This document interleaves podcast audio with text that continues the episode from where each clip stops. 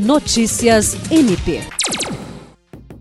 considerados de difícil acesso devido ao ingresso ser por via fluvial durante o período das cheias dos rios ou via aérea por pequenos aviões, os municípios de Marechal Taumaturgo e Porto Walter receberam pela primeira vez o programa MP na Comunidade. A ação, que durou 10 dias, levou cidadania e justiça para populações indígenas e ribeirinhas. Nesta edição, foram realizados 1.119 atendimentos nas áreas de saúde, orientação jurídica, cidadania e outros, ofertados por meio do navio de assistência hospitalar Doutor Montenegro, do 9 Distrito Naval da Marinha do Brasil, parceira do Ministério Público do Acre, além do Corpo de Bombeiros, Polícia Civil e do Instituto Nacional de Colonização e Reforma Agrária, INCRA. O Procurador-Geral de Justiça Danilo Lovisaro, que determinou a retomada do projeto em seu formato inicial, destacou a importância da iniciativa e da grande oportunidade de conhecer de perto os problemas e de intervir